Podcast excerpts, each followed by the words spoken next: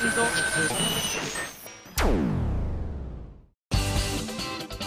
井あさみのシンガーソングゲーマー。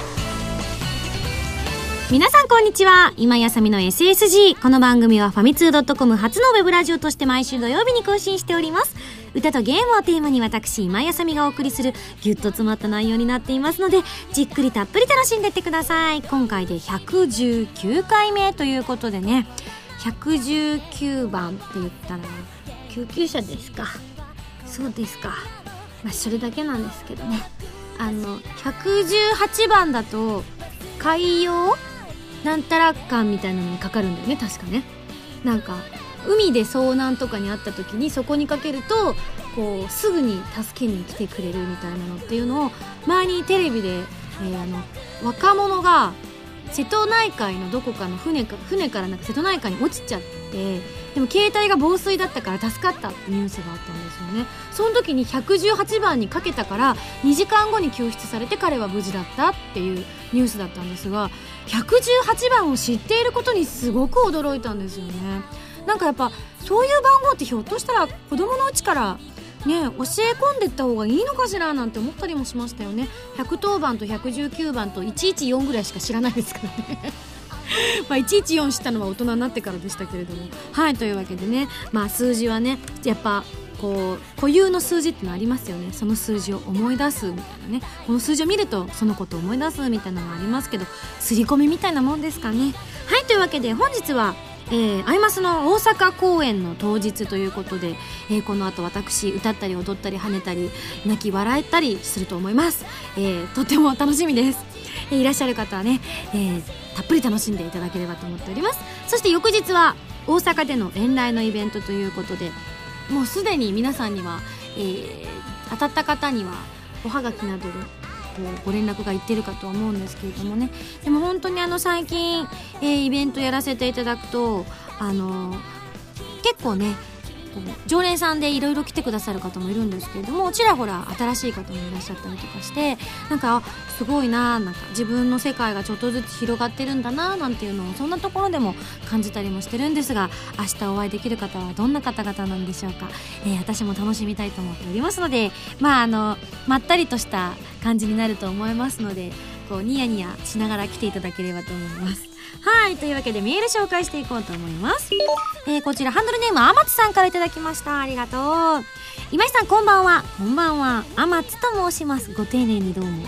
えー、早速ですが一生購入させていただきました。とても爽やかでそして優しくもあってとても気に入っている曲です、えー、被災地復興はとても時間のかかることですし何より忘れないということが一番大事なのだと思います。なのでこれから先時間が経ってもこのチャリティーソングを聴くたびに私は今回の震災を思い出すんじゃないかななんて思ってみました。けれど悲しいことだけじゃなくて今どうすべきかとか東北に旅行に行ってみようとかそういうような前向きな考えができればいいなと思っております。いつか必ず SSG のイベントを東北でやりましょうねと。いただきました。それはねほんとスタッフもみんな思っていることなのでねもう少し、えー、落ち着いたらそういうことができればいいななんて思っております。でもねなんかこの間こう深夜にテレビをこうつけていたらですねあのー、本当にあの震災の津波の影響っていうのはきっときっと人間ってすごくパワーがある生き物ですからちょっとずつだけど今はね難しいかもしれませんがあの改善していくんじゃないかなという期待を持ってはいるんですけれどもなかなかねこう原子力発電所、ま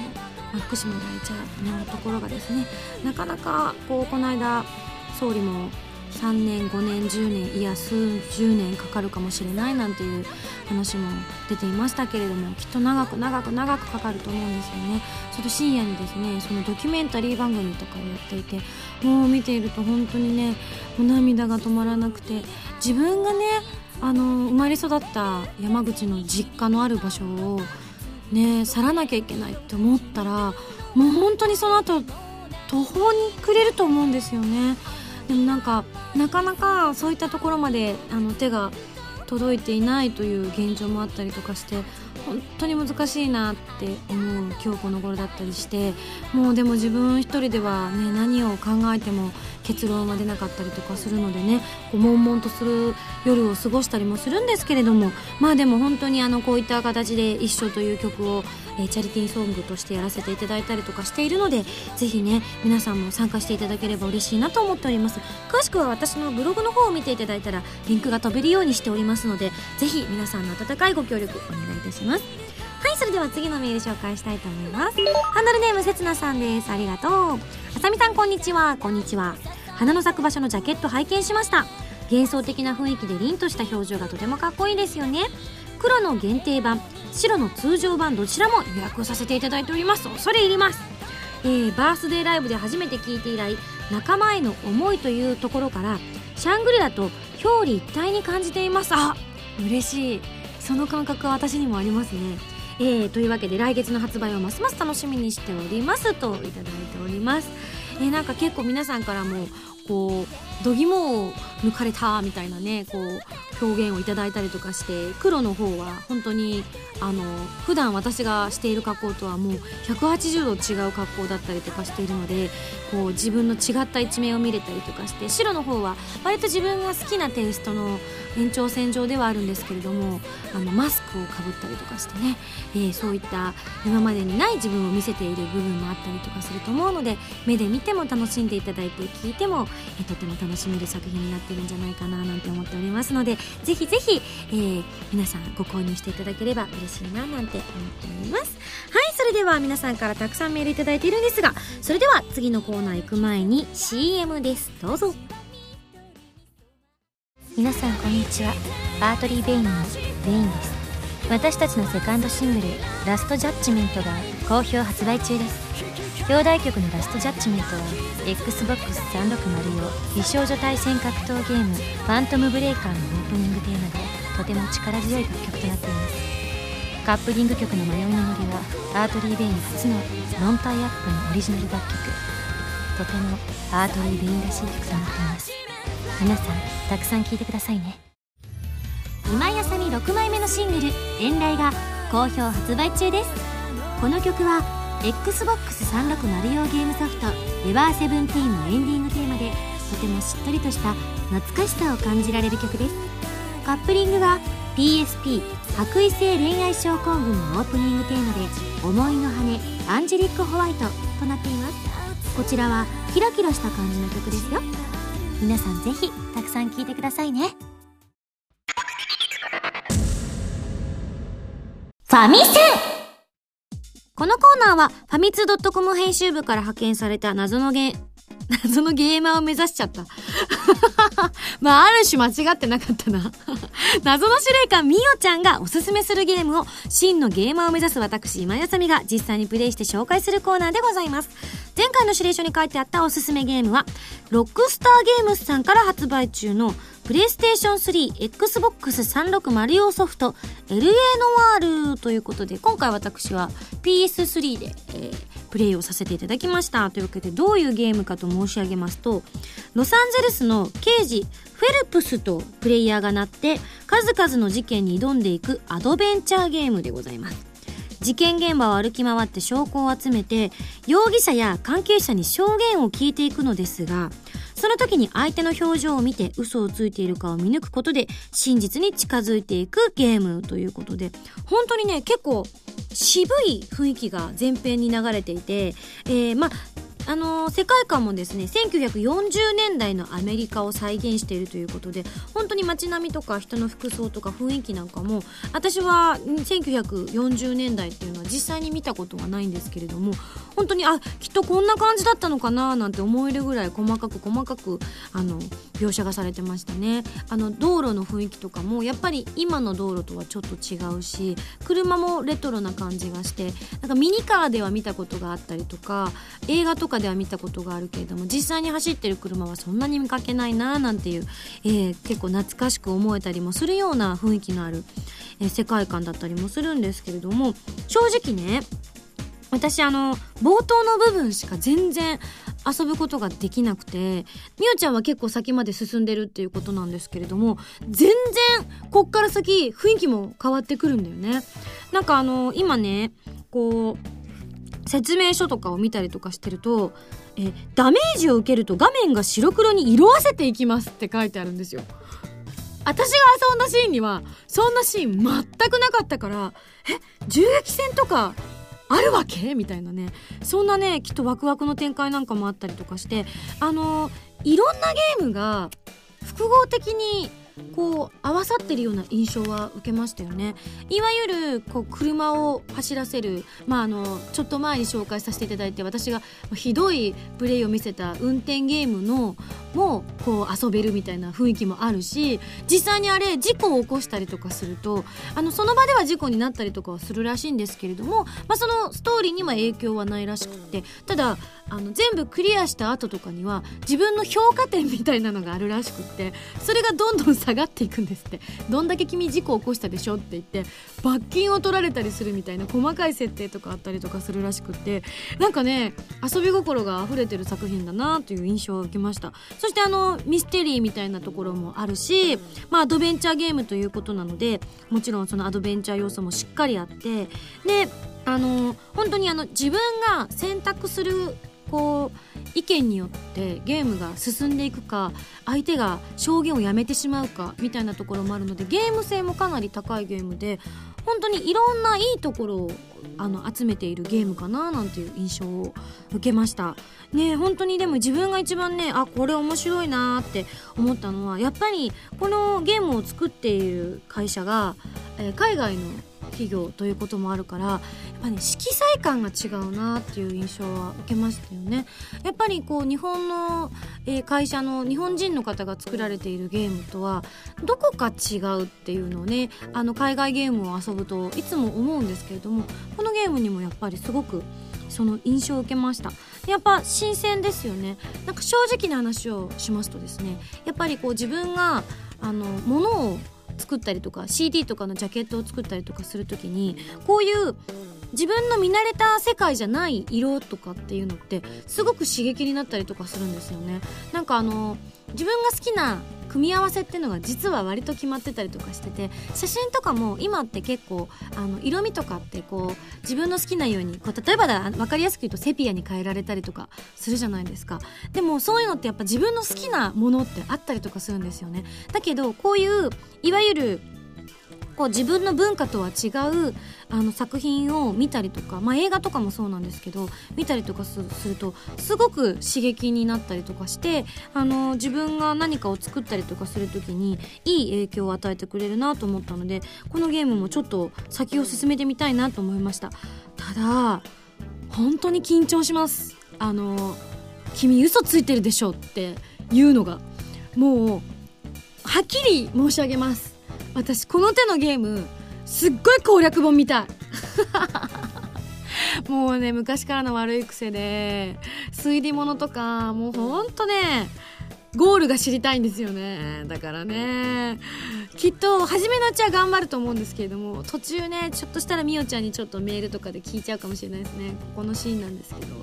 ね、どれが正解みたいな、ね、みおちゃんが教えてくれるかどうかはみおちゃん次第ということにはなるかとは思いますけれども。ぜひこれ皆さんも本当にねあの結構カルチャーショックを受けると思います。自分が今まで遊んできたゲームとはやっぱりちょっと趣が違うような印象を受けると思いますので箱庭ゲームでしたっけね？箱庭型のゲームというのは私はあまり遊んだことがなかったのでぜひ体験したことのない方どのくらい自由度があるのかっていうのをねある意味なんかデバッカーの気持ちになれるかもしれないですね。どこまでこれ自由があるんだろうみたいなのをねちょっと遊びながら、えー、確かめてみるのも手かななんて思ったりもしました。はいというわけでぜひ皆さんも遊んでみてください。それでは来週の指令書を開封したいと思います。じゃじゃんよいしょじゃんよいしょ。ミンゴスさん、こんにちは。こんにちは。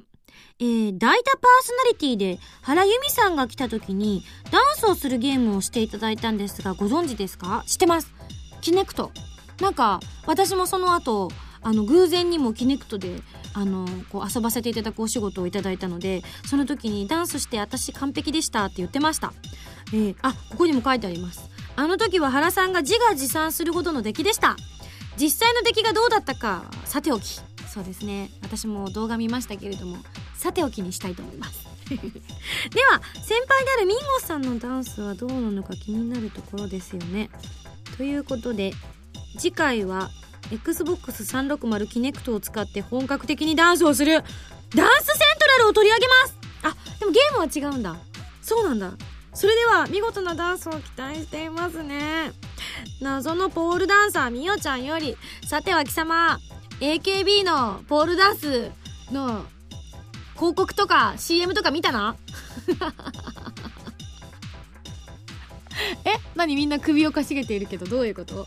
ね今結構話題になってますもんね。なんか AKB の女の子がポールダンスに初めて挑戦してお父さんが見に来るんですけどポールダンスってまだ言ってないんですよね。てへーって言っててハラハラしてるんですけど私も。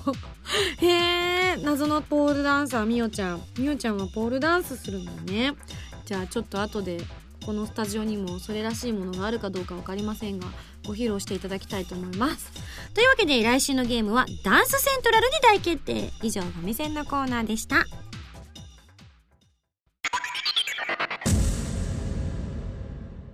ミンゴスだよ。お便りコーナー。はいというわけで毎回ねちょっとあのいろいろチャレンジはしてるんですけれども。なんかもう怖くなってきた。もうあのライブで使うのはやめようね。他に使うのは構わないから。よしというわけで。はいというわけで皆さんからのねお便りを紹介していきたいと思っておりますよ。というわけでまずはこちら。ハンドルネーム星屑さんからいただきました。ありがとう。あ今井さんこんばんは。以前ハイビスカスについての指摘メールを送った名前のなかったものです。あーメール送ってくれたんだ。ありがとう。星屑さんだったんだね。そっかそっか。えー、気づかなかった手ということであれはブーゲンビリアじゃないよ。ブーゲンという名のハイビスカスだよというふうに思い込むことにしました。ありがとう。ところで今井さんにお聞きしたいことがあります。実は最近風邪をひいてしまったのですが今井さんはイベントやお仕事のため人一倍健康に気を使っていると思います。何か健康対策など風邪をひかないようにするなど今井さんがしていることがあったらぜひ教えてください。といただきました。ちなみに星屑さんは風邪をひくと今井さんがかつて苦しめられていたノニジュースを飲んでいます。あまり美味しいと言えるものではないのですがとっても体にいいんですよね。ということでいただきました。そっか。僕はノニジュースは風邪ひいたら飲まないな。いやでもね私あまり風邪はひかないですよね。あの風邪はひかないんです。疲労でおかしくは慣れてはするんですけど。あんまり引かないんですけど昔はね特になんか10代とか20代前半はねほんと年に34回は風邪をひく風邪ひきっ子だったんですよね。でもやっぱこのお仕事するようになってからは風邪をひくとやっぱりこう声が出なくなってしまったりとか鼻声になってしまったりとかってするのがすごくね嫌だしアフレコ現場とかで咳とか我慢するとこの世のものとは思えない苦痛をね背負うことになるのでやっぱなるべく引かないようにはしてるんですけどまあ一番気をつけてるのは何なんだろうな。意識 元も子もね。なんか自分は引かないと思うみたいなね。だったりとか。あと第6巻で風邪をひきそうな時にはあのなんだろう。こうその病原菌に近寄らないようにするみたいな。だ例えば誰かが風邪をひいているとかなったらもう間違いなくあのマスクをするとかあと昔手で口を触るの癖だったんだけどそれをやめたりとかそういう風にはしてますね。あとなんだろうな。あなんか私の通ってる針の先生に教えていただいたんですけれども今から風邪が風邪ひきそうだなって時しか使えなくて実際にもう熱が出ちゃったりとかすると意味がないんですけどもうほんと初期の初期あまずいかもってだんだんわかるじゃないですか。あこの感覚自分まずいかもっていう時に足湯をするといいよっていう風にあのその先生がおっしゃっててあのお風呂場にあすっごい熱いお湯とすっごい冷たいお水を両方用意するんですよ。でまずすっごい厚めのお湯に足をズバーンってつけてもう汗がダラダラ出るぐらいつけとくわけですよ。その状態であの急一気に冷やい方に足をバーンって入れるっていうのを繰り返すと体の中の毒素みたいなのが抜けてってちょっとの風邪だったらこれですぐに治るわよなんて言っていたのでまだ私試してないんですけど実際に引いちゃうと意味がないらしくて試したことないんですけれどもぜひね今度誰か試してみてください。私あんまり引かないで試せないんです。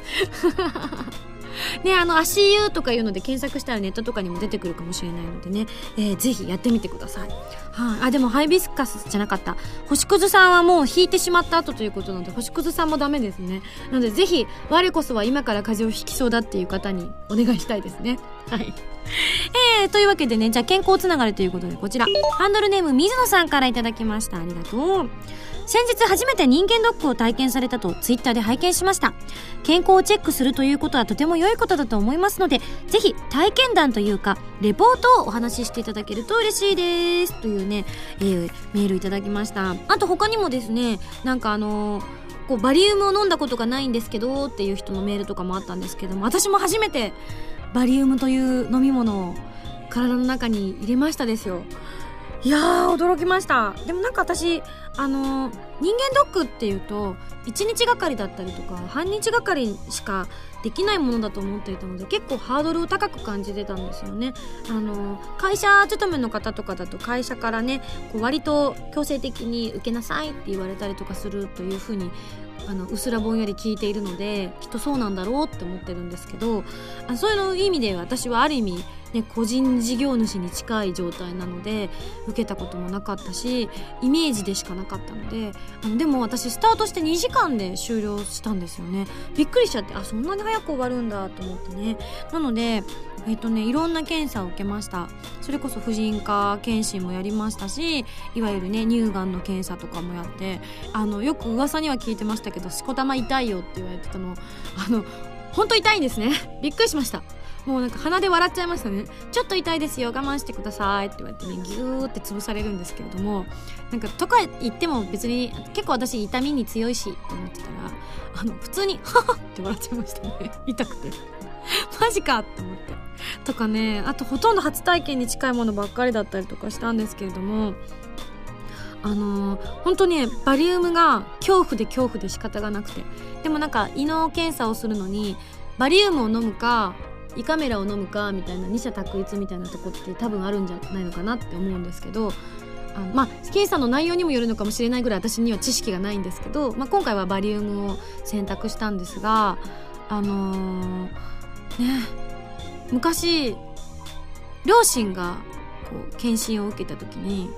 言ってたのをねいまだに私結構トラウマに思っててバリウム検診をしたんだけれどバリウムを体からちゃんと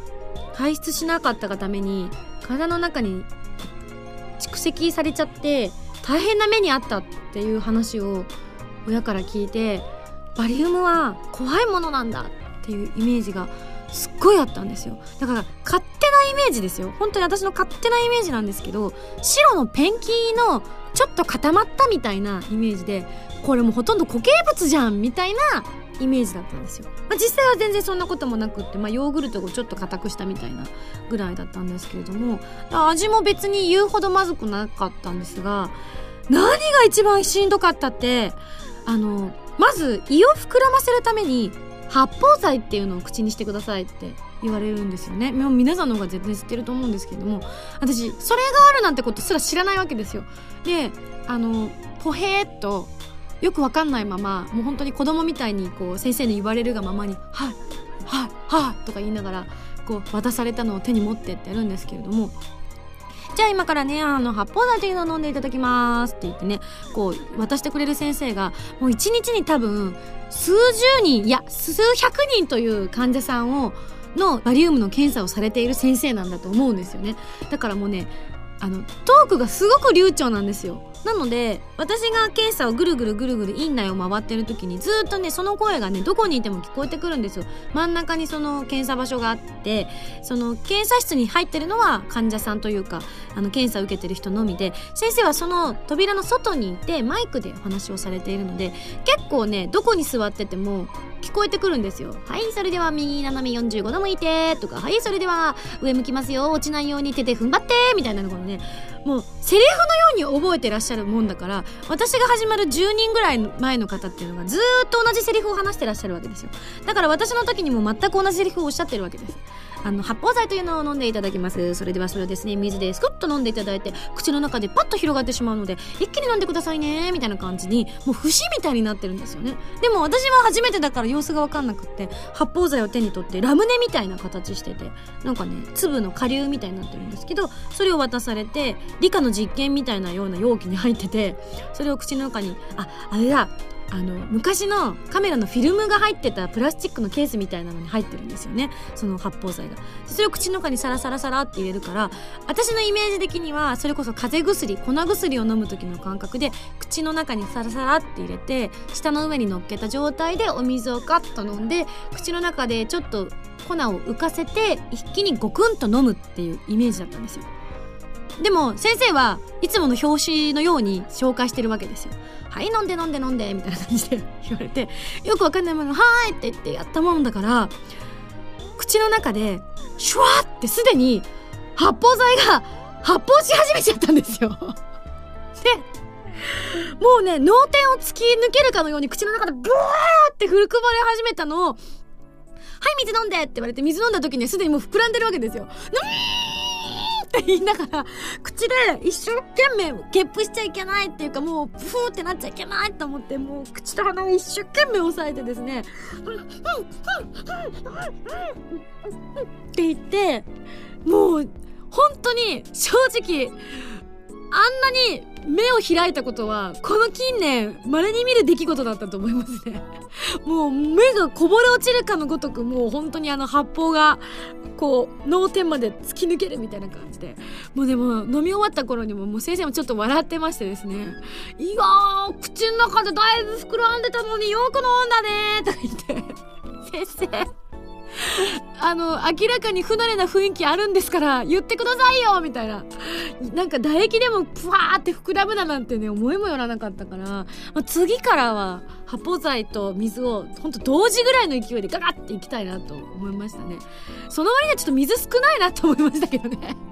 もうちょっと水欲しいなと思いましたけどね。いやでも分量とかあるのかもしれないですけど、もう本当に危なかったです。危うく大惨事になるとこでしたね。あの、検査場所が泡まみれみたいなことになりかねないみたいな雰囲気もちょっとあったのでもうその時点で先生もちょっとこの子怪しいぞみたいな空気があったみたいでその後じゃあバリウム飲んでくださいって言われて初めてのバリウムですよ。ごくって飲んで。一口飲んでください。はいじゃあ食道を取りますよみたいな感じに言われて食道を取る時に流れ流れてる状態で撮りますからね。ゴコンとしてる間に撮りますよみたいなことを初めはね調子よく言ってたんですけれども私がだんだんだんだんあのそのバリウムを飲む量があの少なくなってくるんですよね。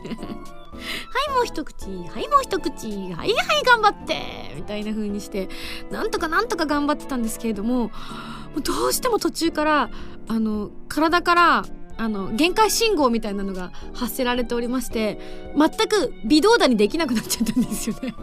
バリウム片手に。はい頑張ってはい頑張ってって言われてるんだけど、口にもつけられないみたいな、もうそのまま硬直しちゃってるみたいな感じになって、涙目で先生を見るみたいな。そしたらしょうがないなじゃあ、そのコップの中のね、下の方に英語の文字が書いてあるでしょその上のところまでなんとか頑張って飲んでくれないかななんとか頑張って飲んでくれないかなって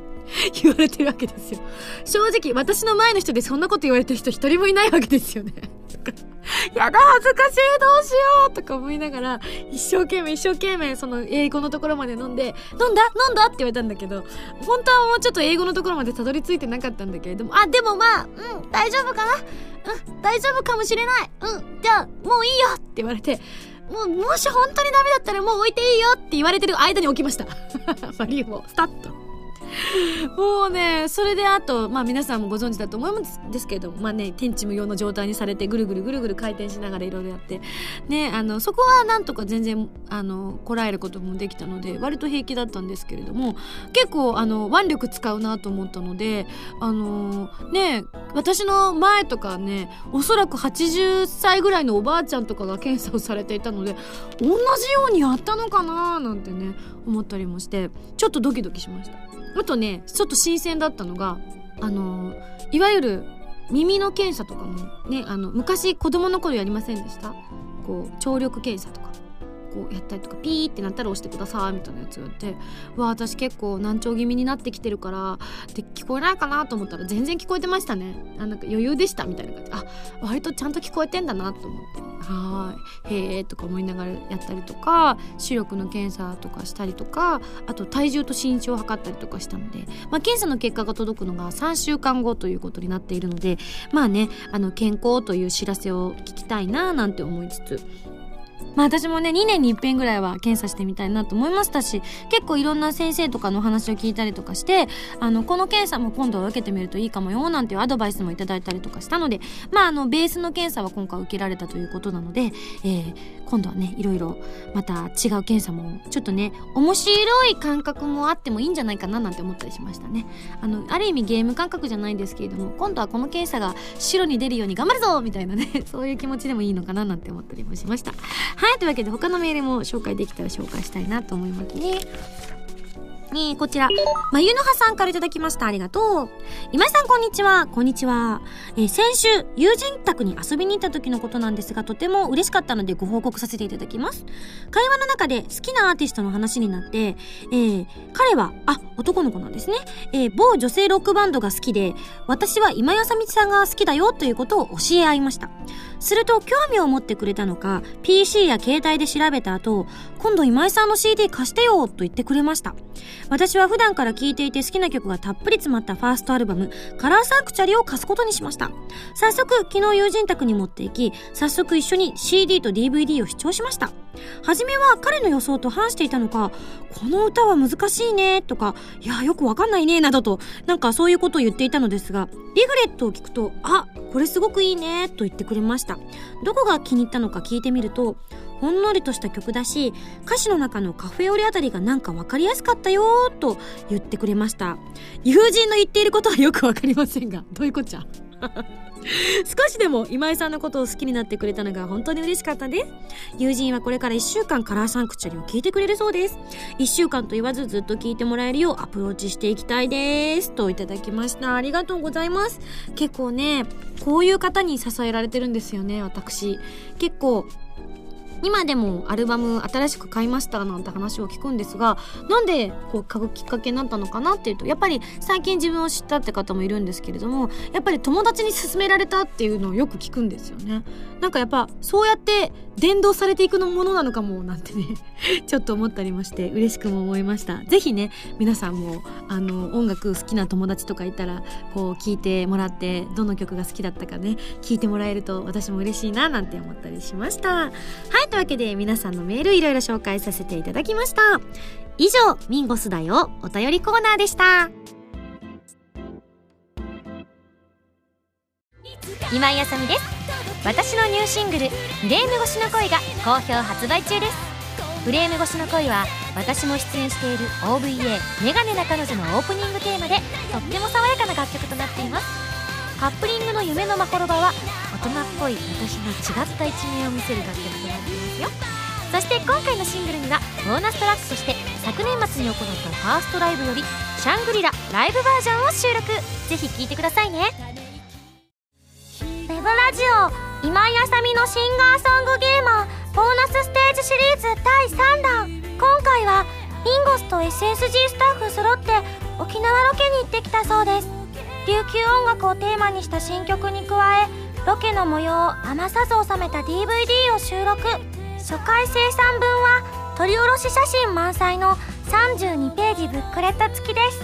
今井あさみの SSG 沖縄ステージ好評発売中。ハイサイ沖縄。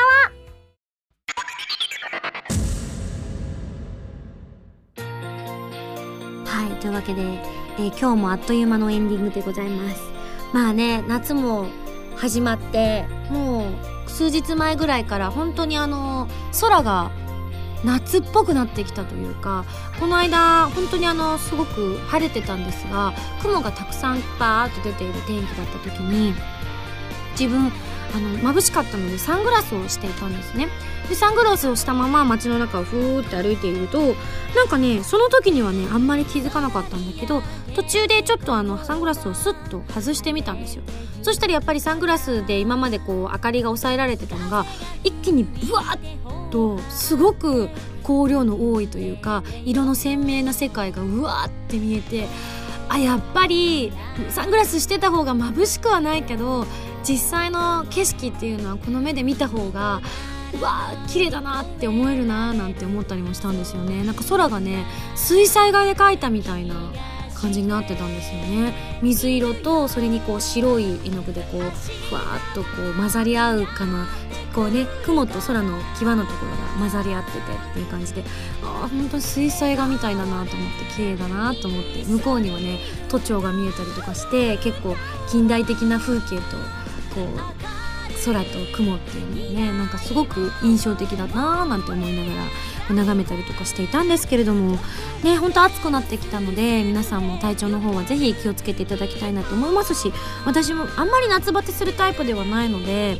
あの本能で生きてるので夏バテしそうになったら自分なりの多分あの本能的解決策みたいなのが多分あるみたいなんですよね。正直それが何かって言われると解明されてないまだあの私の中での七不思議の一つなんですけれどもなんとなく夏バテしそうだなって思ったらなんとなく回復してるんですよね。何でしょうね。睡眠ですかね。食べ物ですかね。わかんないですけれどもぜひ皆さんも本能の赴くままに生きてみるのも一挙かと思われますよ。なんてね。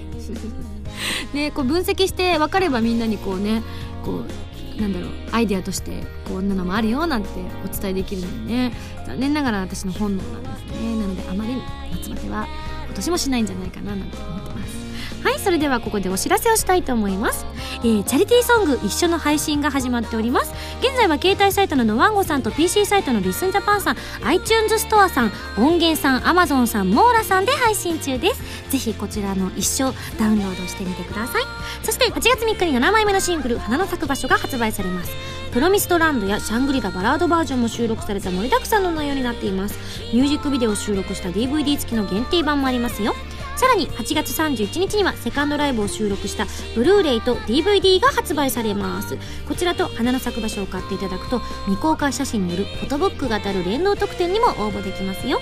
そして8月24日にアートリー・ベインの新曲「パンドラの夜」が発売されます。先日北入りとプロデューサーと一緒にお衣装の選別に行ってまいりました。今回は今までとは違った感じのジャケットになるんじゃないかななんて思っておりますのでこちらも期待していただきたいと思います。そしてそして SSG のボーナスステージシリーズ第3弾今休みの SSG 沖縄ステージが発売されております。ぜひこちらも皆さんまだの方買ってください。よろしくお願いいたします。番組では皆さんからのメールを募集しております。普通歌ギト歌など各コーナー宛てに送ってくださいね。宛先はファミツドットコムの応募フォームまたはホームページに書いてあるアドレスから。メールで応募する際は題名に書くコーナータイトルを本文にハンドルネームとお名前を書いて送ってきてくださいね。次回の配信は2011年7月30日土曜日です。というわけであイベントなしですかって書いてありますね。そうですね。ああれだ。私は出ませんがヌーが多分カードバトルに参戦しているとか言って。それではまた来週土曜日に一緒に SSG しちゃいましょう。お相手は今井あさみでした。バイバーイ。